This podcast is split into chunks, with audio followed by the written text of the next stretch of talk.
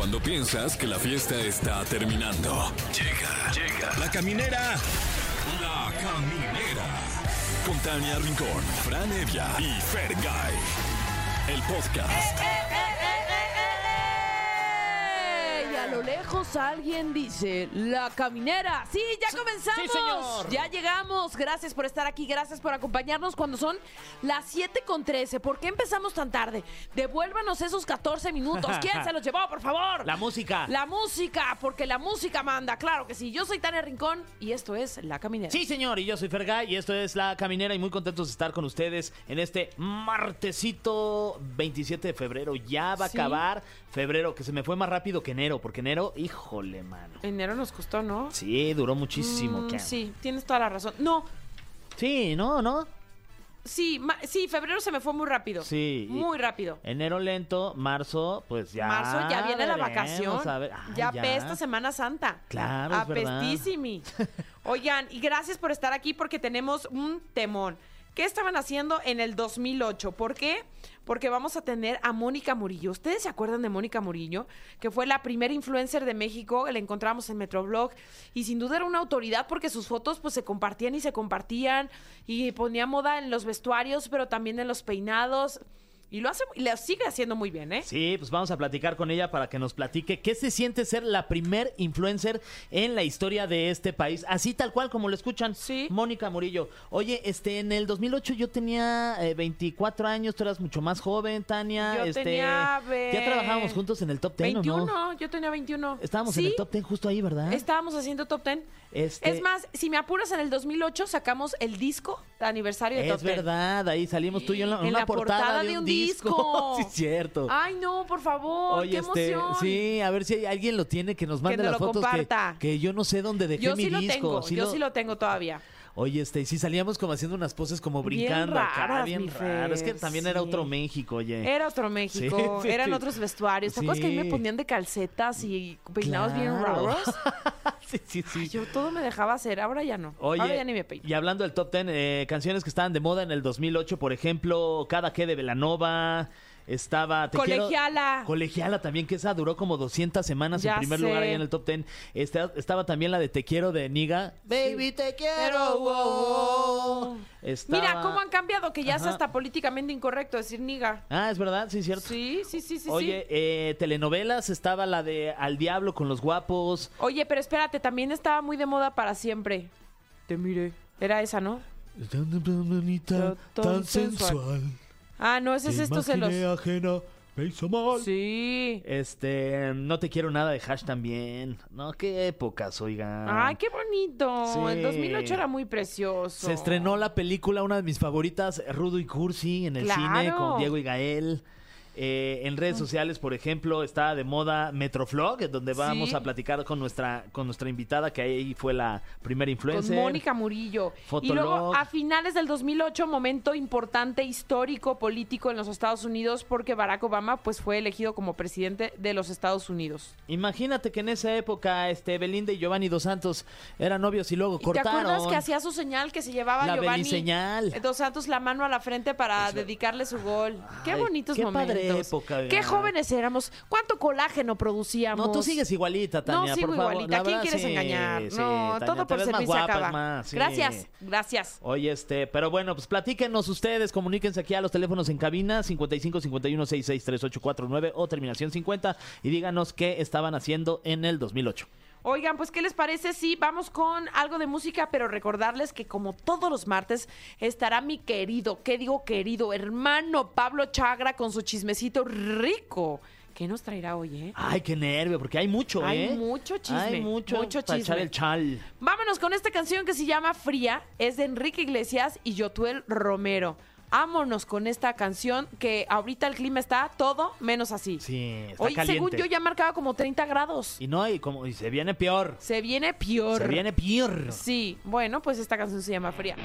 Ya estamos de regreso aquí en Exa, estás escuchando La Caminera y estamos felices porque aquí vamos un paso adelante, Sí. pero una cosa, o sea, nos fuimos hasta la historia. Hasta la el historia Metroflog. de las influencers, de quién nos decía qué vestirnos, cómo acomodarnos el peli y cómo hacerlo. Está con nosotros Mónica Murillo. ¡Yeah! Hola. Bienvenida, Mónica. Bienvenida, Mónica. Gracias. Por la invitación, chicos. Apodada por el público como la primera influencer. ¿Te sientes así? Gracias. Ah, pues ya me la estoy empezando a creer, ¿eh? ¿Sí? Ya, me la voy a creer. no, pero está padre, está padre. Tenías Qué 16 lindo. años en, en el ya 16. lejano 2008. ¿Cómo fue como tu experiencia de empezar a compartir y, y- y sí, pues un poco mostrarle al mundo lo que estabas haciendo? Es que fue sin querer. O sea, ni yo sabía lo que estaba haciendo. Ajá. Fue como algo de casualidad. Una amiga me dice, ay, este, esta. Yo le dije, ¿qué es eso? No, tú háztelo. Ella me lo hizo, literal, pasaron ni el mes, yo creo. Y ya había mil perfiles falsos por todos Guau. lados, con mis fotos. Yo no entendía el por qué. O sea, y me lo pregunté por muchos años, hasta que después me decían, es que yo creo que eran tus fotos como que adelantadas a la época de tipo versión Instagram hoy. Y antes pues fue lo que llamó la atención probablemente de, de la gente, como que esa diferencia. Y pues así se dio, o sea, se fue dando y poco a poco pues ya lo- me fui, ahora sí que a- evolucionando con, conforme fueron saliendo las redes, de Claro. que Metroflog, MySpace. Oye, justo esa fue la primera, ¿no? Metroflog, en donde de- ahí te convertiste eh, en la primera influencer en la historia del influencismo mundial. Oye, pero a ver, este, ¿qué era este? Para poner en contexto, quizás hay alguien que nos está escuchando y A está los diciendo. sobre Sí, todo. ¿qué, qué es eso del. Metroflog? ¿Qué, el qué se papá hacía- de todas. ¿Qué se hacía ahí? Bueno, Metroflog era como el Instagram de hoy en día, pero en aquel entonces solo podías subir una foto Ok. diaria y máximo te daban 20 comentarios. Sí, después como que se actualizó y de que si llegabas rápido a los comentarios, en ese mismo día te dejaban subir otra foto. Y de hecho a veces que recibo comentarios de que yo era de los que te daba varios comentarios para que subieras otra foto Ok. ese día. y así. Entonces era como ahí ahí la cosa. Entonces, y luego escribían de una forma muy rara, así como que entre letras mayúsculas con minúsculas y así. Entonces era como lo que se usaba en ese momento. Y luego podías tener como cinco favoritos que eran como la gente que seguías, pero solo a cinco personas. Entonces era como que, ay, ¿a quién sigue? Selecto, selecto. Ajá. Entonces, eso era Metroflog. Oye, ¿y las fotos cómo, cómo te las tomabas? O sea, ¿con qué cámara? Porque en ese entonces, pues, digamos que los píxeles del Sí. celular estaban, pues, mu- muy No, chafones, la pues me neta. lo tomaba con mi Sony Ericsson de ese momento. Ok. o mi cámara digital, literal. Ok, y ya la subías tú. Ajá, sí. que en lo aquel subía. entonces así dos megapíxeles era como ¡Wow! ¡Guau! Sí. sí, me tomaba las fotos pues bien pozonas y de que yo en modelo y así, pues siempre me gustó la posadera. Y esto Entonces, en Hermosillo. O sea, tú viviendo en Hermosillo. En Hermosillo. Ok. Mientras estaba en la prepa. Mientras estabas en la prepa. Y ya eras la popular de la, de la prepa porque, pues digo, eras la que, que, que, pues, tenía más seguidores ahí en Pues Metroflog. no o te- popular, yo creo que nunca fui popular, pero sí era como, siempre era el... ¿Sabes? Ahí, ahí O está sea, Mónica, ahí está Mónica. La Sí, recibí mucho bullying, o sea, pero porque en esa época era Ardidos, como... ardidos. No, Ay, so- no soportaban, no soportaban. No, pero sí, este, pues no fue fácil, no, no me gustaba, no, para nada lo disfruté, o sea, fue como de que siempre era el exacto, o me señalaban, o de que me decía, pasaban y decían cosas así como adrede, Uy. y en esa época, pues yo era súper, pues muy introvertida, súper tímida, súper, ¿sabes? Y de hecho O te das como cortecito tipo emo. ¿Eras, o sea, propiamente porque eras emo o no? No, jamás fui emo, o sea, jamás. Siempre he sido como muy girly. Ah, no- Pero era la, la tendencia, era la moda en esa época. ¿No estuviste todo- en la pelea de los ponquetos contra los emos ahí en la glorieta de insurgentes? No, si no no. saben de qué hablo, búsquenla en YouTube luego, este, pero ahorita no escúchenos. Pero no, nunca fui emo, o sea, simplemente fue como el look y ya. Ya adecuarlo como que a mi estilo y ya. Eso fue la diferencia. Muy bien. Hoy- Bueno, pues esperemos que estés lista porque se viene el cofre de preguntas súper trascendentales. Oh my God. El cofre de preguntas súper trascendentales en la caminera.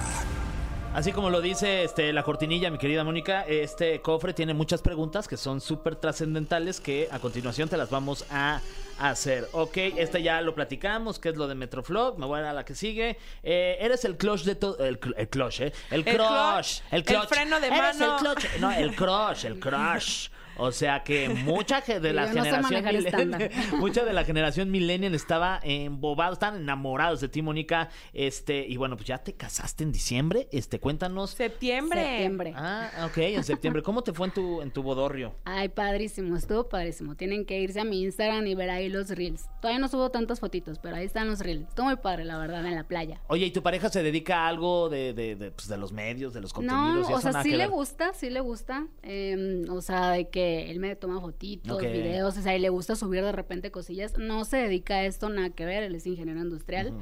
Eh, pero sí, o sea, como que de repente cuando está en el mood me sigue el rollo de que alguno que otro TikTok y así.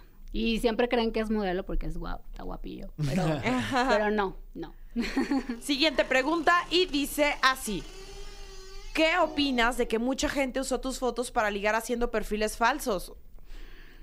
Muy mal, chicos. Claro, porque Muy- aparte no había verificación en No, ese pues, entonces. ¿cómo te entonces, pues sí, era Mónica, ¿no? Para mucha gente. Sí, no. Hoy en día he, he llegado a ver documentales de tipo esas historias y yo nomás me río de que, ah, la historia de mi vida. Claro. Pero pues, mm, pues, ¿qué les, qué les puedo decir? Pues no, no me encanta. No me encanta que, que me cataloguen así, pero bueno. es No, porque que- seguramente se le daba mal uso, ¿no? Claro, no, por supuesto. O sea, súper mal, us- mal uso. O sea, te digo que llegué a tener experiencias donde, o sea, chavas llegaron acercándose diciéndome en Sonora de que, no, es que tú le escribes a mi novio y yo de que, "What?" Órale. Sí, ni lo topo. Ni lo conozco. Sí, Sí, no, pero, pero sí, no, no, no me gusta que me... Y además como- poca información se tenía en ese momento, ¿no? Claro. De las redes sociales Claro. y cómo le comprobabas que no eras tú, porque al finalmente alguien estaba usando tu foto y esa chica que también la estaba sufriendo decía, es que si eres tú. Exacto. O sea, fue doloroso para ambas partes. No, claro, no, y aparte, pues, o sea, eran muy, ahora sí que para expresarse eran como muy explícitos y pues no, no estaba padre. No, O- pues Oye, no. y este, ¿y tu familia qué decía en ese entonces, en el 2008, cuando ya eras famosa en Metroflog? Bueno, pues mis hermanos, yo tengo cinco hermanos, todos hombres, y siempre me hicieron carrilla. O sea, solo me hacían carrilla, ay, sí, la Mónica Morillo y que no sé qué. Y mis papás era como que, mm, mm, o sea, al principio sí era como que se sacaron de onda y, y no lo entendían, pero ya después como que les expliqué y pues me apoyaron y ya. Pero Pasaron dos años y luego empezaste a estudiar, ¿no? Derecho. O sea, en, en esa época, en el 2008, tenías 16, pasaron dos años, me imagino que más o menos, Ajá. y empezaste eh, la universidad a estudiar Derecho. O sea, en Ajá. ningún momento dijiste, ah, yo me voy a seguir con esta carrera de influencer y pues voy a hacer una carrera tal cual y ga- ganar Pues, dinero de eso. Mm, es que todo se fue dando, o sea, nunca, en ese entonces las redes nada que ver, no se monetizaban ni nada, no, nunca esperaste, nunca esperé que fuera a llegar a esto. Eh, sí, seguí con las redes porque, miren, algo que siempre he dicho, lo que no te mata te hace más fuerte. Y te digo, mi personalidad era muy diferente en ese entonces y yo creo que todo eso me sirvió para, o sea, ser lo que soy hoy en día porque sí tengo, me considero que tengo mucho carácter. Entonces, eh, me titulé de la Escuela de Derecho, ajá, pero eh, siempre seguí con las redes, como que a la par, fue como muy natural, sin saber a dónde iba, ¿sabes? Como que una red social más, así como todo Y luego Facebook. después estudiaste actuación en Colombia. Sí, de ¿Por qué me- Colombia? es una historia como un poco compleja. Bueno, el caso es que terminé la carrera, yo me iba a venir a Ciudad de México, tenía un ex en ese entonces, ahí medio tóxico. Eh, me envolvió, el caso es que me convenció a irme con él a, a, um, Colombia porque él estaba estudiando su último semestre y yo dije, pues bueno, va, a ver qué pasa, ¿no? Y allá me moví, estudié actuación, hice contactos, trabajé, etc, etc, y pues por ahí empecé. Ya después que llegué a Ciudad de México, continué estudiando actuación y pues me, me adentré más a todo lo del modelaje y todo eso. Entonces seguimos en ello. Ole. Siguiente pregunta y dice así. Ahora con TikTok te han reencontrado muchos fans. Sí, justamente ahorita hay un tren que si me están escuchando, eh, hay un tren que le dicen algo de Lola y justo ayer subí un TikTok de que, ¿qué es Lola? ¿Qué es Lola? Y es como una canción que sacaron supuestamente de donde salgo yo, no sé, yo no me acuerdo haber grabado eso. Pero bueno, el caso es que, que hicieron como un bailecito con esa canción Ajá. y bueno, siempre salen como tendencias así como de ese entonces y trends y pues sí vuelve a ser como relevante el tema, ¿no? Pero Está sí, padrísimo. sí he encontrado varios ahí. Oye, y hablando de estas redes sociales, eh, contando Metroflog y todas las que, que han existido desde que te acuerdes, de que comenzaste tú a ser este generadora de contenido, ¿cuál es la que más te gusta? De todas las De redes. todas, así, nada y más ya no me van a cancelar las demás redes. Mm, Amo Instagram, me encanta Instagram. Ok. Sí. Digo, también me gusta TikTok, es que ambas son muy diferentes, pero creo que más Instagram. ¿Es a la que más atención le pones o todas, pero es la que más disfrutas? Es la que Instagram? más pueden saber de mi diario. Si Pero saber te resulta más ahí. amigable también, ¿no? Sí, es que, ajá, sí, como que ya es parte de mi día a día. Y si quieren saber de mi diario, tienen que entrar a mi Instagram. Ok. Siguiente y última pregunta. Dice, ¿por qué crees que desapareció Metroflog? Uy, buena pregunta. No lo sé, pero pues es que a lo mejor y no. Se hubiera podido actualizar y seguir rompiéndola. ¿Y cuánto duró? Exacto. Híjole, pues poquito, Poquito, ¿no? Sí, Como, tres Sí. años, más o Mm, menos. No sé cuánto, pero ajá, según yo no tanto, porque luego vino Facebook y ya y arrasó Bye. y ya. Yo creo que cuando salió Facebook ya desapareció. Sí, sí, sí. Oye, Mónica, pues muchísimas gracias por habernos acompañado. Gracias No, por estar ustedes. aquí. Para que alguien que ande perdido, cuéntanos cuáles son tus redes sociales para que estemos muy al pendiente y reconectemos contigo. me encuentran en Instagram y en TikTok como Mónica Murillo con doble o al final. Ahí va a estar si quieren saber más de moda, de mi estilo de vida, de, de estilo de vida saludable, porque también me encanta todo lo fitness. Ahí me van a ver. Padrísimo. Pues gracias por estar aquí. No, gracias a usted, chicos. Vamos a escuchar esto que se llama Casanova de Lola Índigo.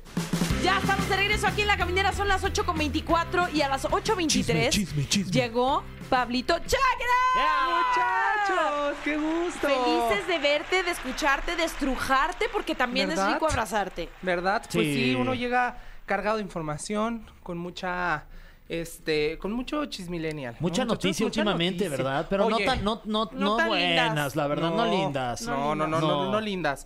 En realidad, eh, ya cuando se trata de, eh, de temas de salud, sí, agobia, ¿no? Y justo es uno de los temas que voy a tratar hablando de este primer eh, individuo, Daniel Bisoño, que lamentablemente ha estado atravesando por eh, diferentes problemas de salud que lo han mantenido alejado del programa Ventaneando y en diferentes estados dentro del, del hospital en el que se encuentra, ¿no? Ya estuvo intubado en el área de terapia intensiva, ya lo desintubaron, no sé cómo se llama la... Sí, bueno, sí, sí.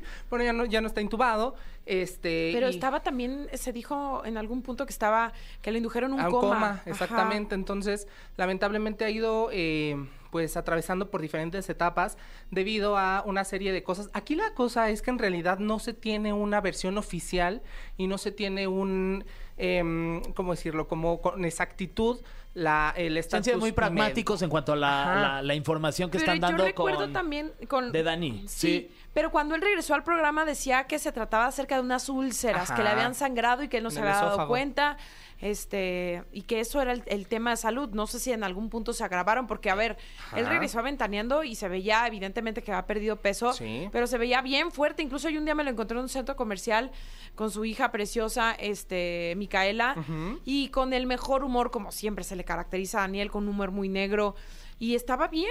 Pues es que justo apenas hace 15 días volvió a ausentarse del matutino y, por ejemplo, en la saga Pedrito Sola dijo que había tenido una, este, que la vesícula se Sí, le había reventado. exactamente, y se le había infectó, digamos, infectado este- todos los, este, los órganos Sí. se habían tenido que lavar y demás, que también había un tema de pulmones, pero lamentablemente hay programas y gente que mal informa o tiende a lucrar con este tipo de información y hablaban ya de temas muy escabrosos que la verdad no vale la pena repetir, pero Bueno, el mismo Jazz de Bael, este, salió, cantante español, salió a decir que, que había fallecido y publicó fotos de él y demás.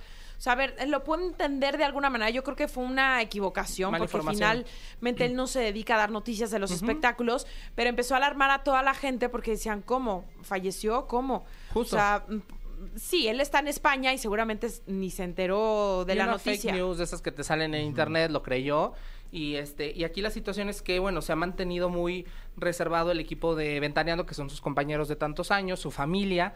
Entonces, esto siempre se ha Pero me parece que es más por la familia que, que lo ha mantenido en una situación pues muy, muy reservada, justo. Además, o sea, acaba- como muy al interior, como que no lo Y quieren sabrán, compartir. ¿no? Y está bien, y eso es algo muy, Muy personal. respetable. Y bueno, pues hay que, hay que respetarlo tal cual y, y pedir porque que Daniel Bisoño salga adelante y, de verdad Pero pues, aquí es, una donde el público y en redes sociales entran la parte en la que les decía, que, si no defender, si hay que ser empáticos, si hay que eh, entender que al mundo le hace falta esto, ¿no? Porque la gente empa- de empatía justo, porque la gente sale a decir, claro, tantos años atacando y destruyendo carreras y haciendo y ahora pide que lo No, respeten. No, no, no, creo que se trata de justo entender, de Y empatizar ni siquiera con la es él el que está pidiendo respeto, será su familia No. que además Y se ni la suma familia, el Tania. dolor. Nadie ha salido a hablar, nadie ha no, salido a pues decir nada. imagínate, acaban de perder a su ¿no?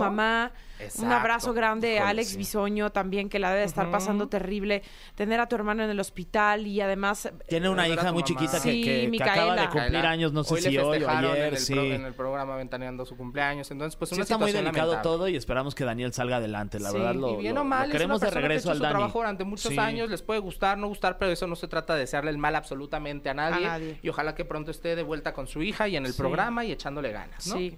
Entonces, muchachos, siguiendo con TV Azteca y casos de salud, Ricardo Casa- Casares apenas hace unas 24, 48 horas estaba eh, a punto de iniciar el programa Venga la Alegría en las mañanas y me comentaron que estaban justo por iniciar la junta de, De contenido, de de contenido que se hace previa al, al inicio del programa y que esto, bueno, esto ya lo comentaron al aire, pero alguien por ahí me contó que, sí, que el susto estuvo bastante feo porque fue en realidad frente a, a todos cuando inició con un dolor en el, en el pecho y que decían o le hacían eh, creer que podría ser gastritis, que a todos nos ha pasado, ¿no? Un reflujito que de pronto te duele y te espanta, pero ya cuando el dolor llegó a más, pues fue cuando actuaron los servicios de emergencia que están en la televisora y Ahí gracias lo que a sucedió eso- fue que Pato Borghetti Sí, y le- Sergio Sepúlveda. se acercaron justo a, a- a Ricardo y le dijeron, oye, ¿qué tienes? Dijo Ricardo, tengo un dolor muy fuerte en el pecho y me duele el brazo derecho.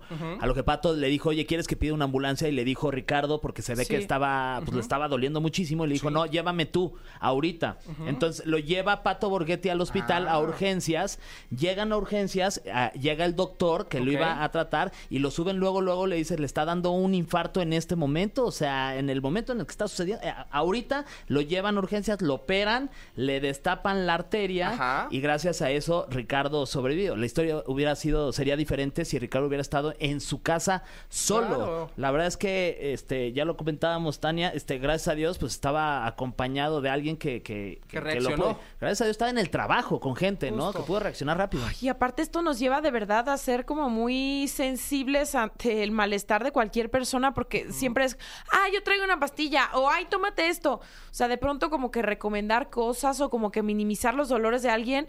Pues no es lo correcto. O sea, Pato lo hizo muy bien porque Sí. tuvo un actuar eh, definitivamente rápido, eh, sí. que le hizo la diferencia en el momento en el que llegó al hospital, que lo pudieron tratar, que, que, pues que literal le salvaron la vida. Y, y, bueno, o sea, justamente todo este tema, la parte en la que dicen ya está en, en su casa recuperándose, parece ser, porque No, es- sigue en el hospital. A mí me, me comentaban ayer que no es como tal una cirugía de esas de a corazón abierto y más, sino que es un No, procedimiento Es un un poco procedimiento, más entran por la ingle, entraron Ajá. por la ingle, que es lo que me comentó la, la, la hermana de Ricardo, con Ajá. quien tuve la oportunidad Mariana. de, Mariana, de platicar con, con ella, porque yo a Ricardo, pues es de mis Claro. mejores amigos, lo estimo mucho.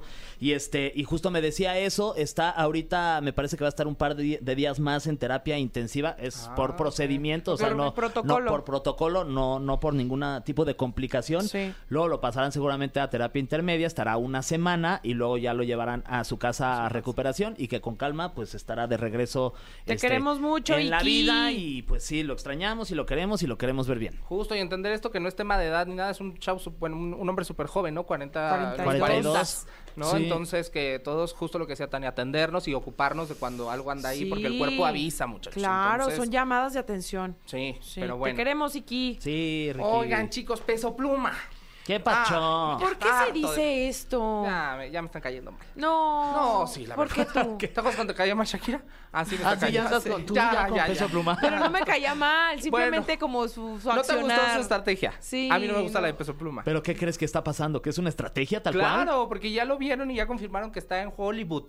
O sea, que está ya grabando, que estuvo anoche haciendo hay unas grabaciones en un famoso estudio, que no está en rehabilitación en Guadalajara, absolutamente en ningún lado. Porque además no hay aislado. imágenes, ¿no? De, de- de absolutamente no hay nada. Sí. Él lleva días sin postear en redes sociales, todo está. Entonces, ha- hablan de que se trata de una estrategia publicitaria porque cuando sucedió todo lo de Nicky Nicole. Nicole y del truene, la gente se le estaba voltean- volteando a peso pluma. Y Mm. además, hablan de que musicalmente ahora Javi lo está rebasando en listas de popularidad y que la canción, a las canciones de Javi le están yendo mejor. Entonces, que fue un ah, conmovamos a la sociedad, hagamos que la gente voltee y diga, ¡ay, peso pluma! Pero al parecer, pues mira, no contaban con la astucia de los gringos y de la gente que está allá en... est- eh, es que además eres peso pluma. No, no creo que pases desapercibido No así como de...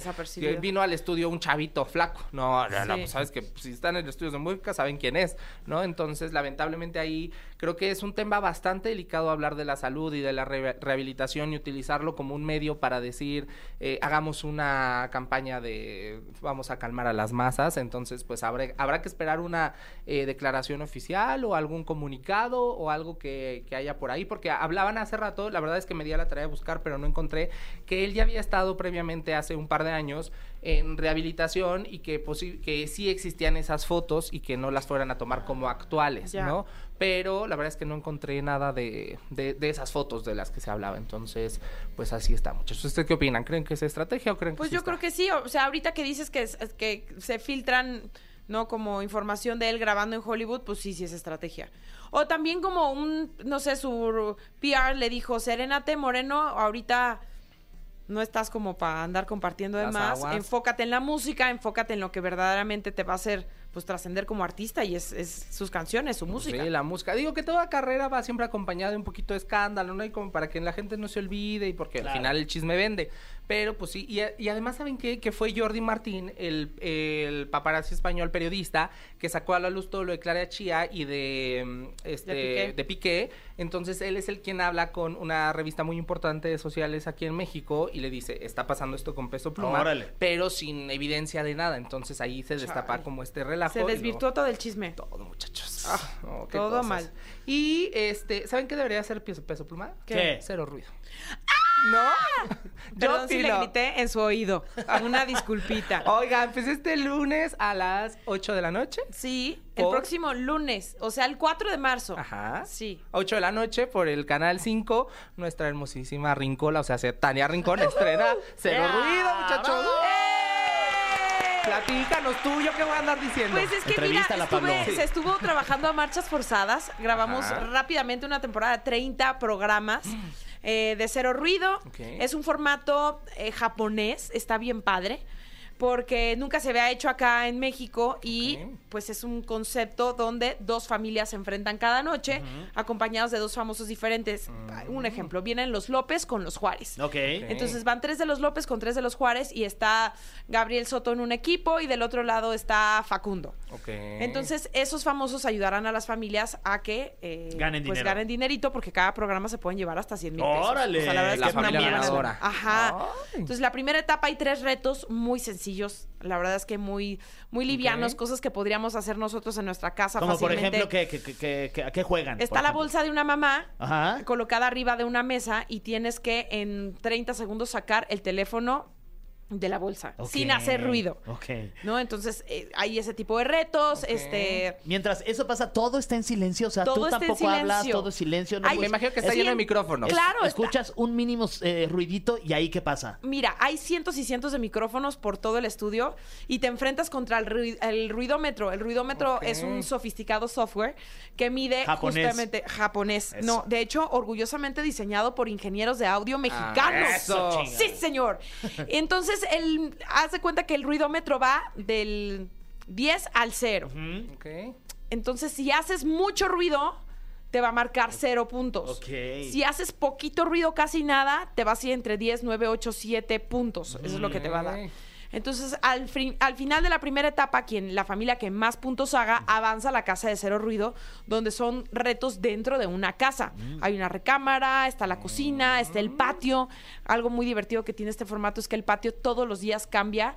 Como es temático. Un día podemos hacer una carne asada, al día siguiente un campamento, pero una fiesta de 15 años, pero Nunca un mismo. hospital, nunca es lo mismo. Entonces los retos son cambiantes siempre para todas las familias y pues les adelanto es que hay muchas familias que sí se llevaron los 100 mil pesos. Se ¿Por qué puso no muy divertido. Ya se invitado a la familia oye. ¿Verdad? Sí. Muchos buenos invitados. Aunque somos bien ruidosos Ya nosotros. sé, está muy divertido porque creo que es una opción diferente, ¿no? Como que eh, la tele de pronto se vuelve como justo como ruidosa, como euforia, Sí. como y encontrar un formato así puede puede Totalmente muy familiar. divertido. Muy familiar. Ok. Sí. Oye, ¿qué tipos de invitados ya fueron? O sea, ¿quiénes eh, famosos? ¿Se puede decir a o no? pero Ahí sí. dinos de Ricardo exclusiva. Peralta, Ahí, pero- risas pero, Pero Ricardo totales. es bien ruidoso. ¿Cómo lo hizo para no quedarse callado? saben las risas locas. Perdió. Ya Sí, yo- sé. la. Estuvo también Facundo. Ok. Y además, eh, de- del otro lado, la, a la otra familia tenía Delia. A Delia Ok, García, que es su novia. sí, sí, sí. Estuvo. Gabriel Soto, estuvo Gomita. Gomita también, qué risas, qué, cosa, Goma. Eh, ay, pues hubo varios invitados. Alan Thatcher estuvo, porque además este Ole. programa también va para los domingos en Univisión, ahí en Estados Unidos. Oh, chica. Entonces, sí. Oye, muy bien, Tania. Padre, Que unos tacos, ¿no? Sí, Yo oye. ¿De aquí a dónde o qué? ¿eh? Sí, vámonos no, por los que sigo en reto. Ay. bueno, no se lo pierdan. A partir de este lunes. Lunes 4 de marzo a las 8 de la noche por el Canal 5. Eso, un triunfar la chica. Qué, Sí, qué orgullo, no, ¿a poco qué no? orgullo, por Está favor. grabado para que no digan, yo voy a estar aquí en vivo con ustedes. Esto como debe ser. Me voy a perder el estreno, pero yo voy a estar aquí con mis camineros y camineras. Ay, pero no se juntan toda la producción a ver el estreno. Eh, ¿se ¿Qué crees? supone? Que organicé un holgorio, pero hasta el miércoles. Ok. ok. Porque- El tercer programa de Cero Ruido. Exacto. Y ya tardecita lo voy a dejar grabado. Ok. Eso, chica, muy bien. Felicidades, Tania. Felicidades, ahí estaremos súper al pendiente. ¿Y qué creen que, pues, chisme de, de así? Que estos eh, sí están haciendo ruido, ¿verdad? Es, es mucho ruido, muchachos, porque ahí en las redes subieron un video aparentemente eh, paparazziado de un programa deportivo donde, y aquí pido su colaboración, Sí. muchachos, donde estaba José Ramón Fernández, Sí. si no me equivoco. ¿Correcto? David Faitelson. Ajá, Ajá. Cristian Martinoli y Luis mi García. querido Luis García, el presidente de la People's League. y- Ok, y aclaremos, estaban fuera del aire, no estaban dentro de- del programa como tal comentándolo, sino en una plática, pues, de, de este colegas. video, te voy a decir algo, es viejísimo porque se ve que claramente es- estaban Es en esas un colaboraciones set que de hacían Qatar. justamente, que hacían colaboraciones entre las dos empresas que era ESPN y TV Azteca y se juntaban José Ramón con Faitelson que trabajaban en ESPN y Cristian y este Luis y hicieron estos programas especiales Especial. para De una debate. marca de eh, telefónica muy famosa. Ok, bueno, pues en este, justo porque, y bueno, X, no era como su equipo de confianza, por eso de ahí el quien grabó y quien subió este video, porque lo postean en redes sociales y en él están hablando, alguien de ahí hace el comentario que se encontró a Inés Sáenz en, en, algún, en algún lugar y comentan, o bueno, empiezan a decir cosas como, y sigue siendo súper linda persona, este, en tono de, mm, este, pues como de burla, ¿no? Y entonces alguien pregunta, ¿y por qué? ¿No es buena persona? Y contesta, no, no lo es, y, y tampoco envejece, y, y bueno, hacen una serie de comentarios refiriéndose a ella como una persona no tan grata y que ha hecho cosas pues no tan amables o agradables a- con ellos o para equipos con los que han trabajado en pro de figurar o de resaltar sus talento, de su talento, de su atractivo, y entonces pues este video se empieza a hacer viral. Por parte de Inés, no hay una reacción hasta el momento, y creo que no, no quiero jugarle al abogado del diablo, pero creo que todos en una plática privada podemos llegar a opinar de si alguna persona nos cae bien o no nos cae bien, nos ha hecho alguna maldad o se ha portado no tan linda con nosotros, lamentablemente en este caso pues fueron expuestos por alguna persona que los estaba grabando en ese momento pues con una mala intención, ¿no? Pero, o sea, a mí me parece. Luis dice que es una crack, y lo es, ¿no? O sea, hay parte del video que dice que es, que es buenísima. Y luego dice que este Martinoli también ahí al final menciona que Inés, pues de pronto ha dicho cosas de José Ramón. Pero pues sí, eh, lo ha dicho en este en programas. O sea, pues no creo que estén diciendo ninguna mentira, Pero ¿no? En después este caso. sacan un, pro- un otro apartado de, de alguna otra producción donde Inés habla de uno de ellos. La verdad no sé quién es el que es extranjero, brasileño, no sé quién, porque le, le- lo llama y le dice, "Ah, vino a México a volverse un naco. ¿no? Entonces se los voy a mandar, se los voy a Ah. buscar, muchachos, porque no sé a quién se refiere, porque la verdad, pues saben que no soy tan deportivo, pero eh, pues nada, ahorita traen ese lleva y trae, eh, dime y direte, sin respuesta por parte de ninguno de los. Lo que qué mello es, este, ¿quién filtró el video?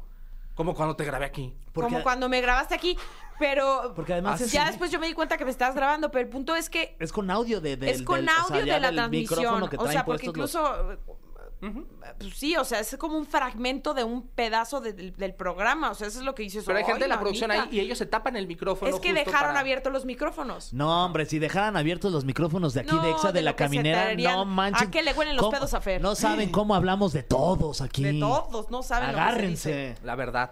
La verdad. La ver- O sea, Verdad. hablamos mucho, pero la verdad. Pero la Nada verdad. más que la verdad. Exacto. Oigan, pues ya nos vamos a ir a musiquita, despidiéndote a ti, mi querido Pablo. Ay, muchachos, muchas gracias. Pero solo Antes- por hoy. Solo por hoy. Yo dije, martes. muchas gracias por No, todo. Muchas regresas gracias, el Pablo, por estos años aquí en la Ah, caminera. sí, ha sido un no, placer. Muchísimas gracias Sí. por todo. Las, No. las flores que trae el Público. productor es para despedirte, el mariachi, las Tú y yo golondrinas. llegamos juntos y nos vamos juntos, papito. Coste, chicarro como Maxi y Anita. Sí. No. No, Porque Maxi y no. mi Anita No. acabaron peleados. Ah. Así no quiero. Amix Forever. Muchas Como gracias. Pili y Mili. Eso, Eso. chica. Muchas gracias a todos, muchachos, para servirles. Igual. Te queremos, Pablito. Vámonos con Jess and. Ay, cómo me gusta esta canción. De Ariana Grande, que es No una grande de la digas. música aquí en la caminera y ya regresamos. Todavía hay mucho más, ¿Mucho ¿eh? más? Sí, no se vayan. Ya nos vamos, se acabó lo que se vendía, Por mucho hoy, por chisme hoy. de mi Pablito Chagra, este mm, platicamos con la primera influencer en la vida, o en sea, la historia de las influencismos, influenciadoras de los exacto, con Sí. Mónica Murillo que estuvo aquí con nosotros y gracias por habernos acompañado. Regresamos mañana. Así es, regresamos mañana en un episodio más, como dicen, de La Caminera. Mañana viene Robe Grill. ¡Ah, ya, ¡Qué mañana! rico, que chille! ¡Qué chi! Esto fue. Esto fue. La Caminera. Califícanos en podcast y escúchanos en vivo. De lunes a viernes, de 7 a 9 de la noche. Por exafm.com. En todas partes. Pontexa.